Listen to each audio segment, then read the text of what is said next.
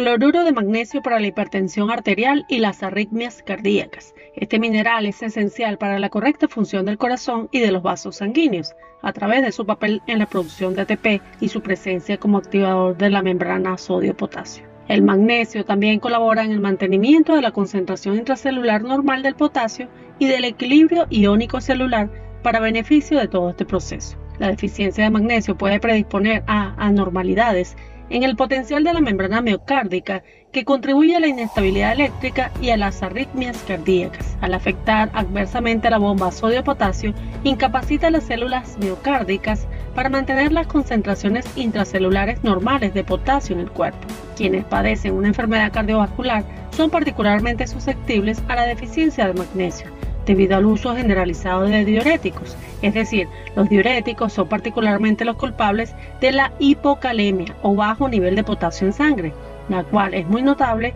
con el uso de estos, sufriendo también una deficiencia grande de magnesio. La excreción urinaria incrementa una disminución de la concentración de magnesio y potasio en el cuerpo, de la musculatura esquelética y en los linfocitos de un 25 a un 400% como secuela de una terapia diurética en hipertensos. Y este valor es incompleto, dado que las conclusiones están basadas sobre los niveles de magnesio en suero. Desgraciadamente la concentración de magnesio en el suero sanguíneo para su medición y el contenido intracelular no están en correlación, ya que pueden aparecer signos de deficiencia de magnesio con concentraciones normales o mínimamente bajas en el suero. Solo el 1% del contenido en el organismo está presente en el suero, mientras que el resto, difícil todavía de medir, se halla en forma intracelular en los huesos y en los tejidos blandos, principalmente en los músculos. Es absolutamente importante comprender que el reabastecimiento de potasio a los tejidos no se puede llevar a cabo a menos que se rectifique también la deficiencia de magnesio. Las interacciones del magnesio y el potasio en la fisiología y la patología cardiovascular son tan numerosas que el magnesio es claramente esencial en muchos procesos metabólicos importantes que afectan a las funciones cardíacas y vasculares.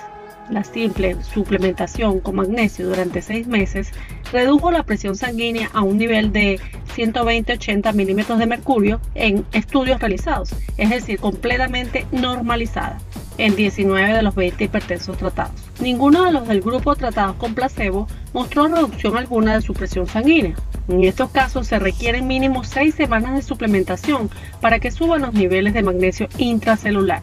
Una administración tanto de potasio como de magnesio juntos en los pacientes hipertensos reduce considerablemente el riesgo de arritmias cardíacas.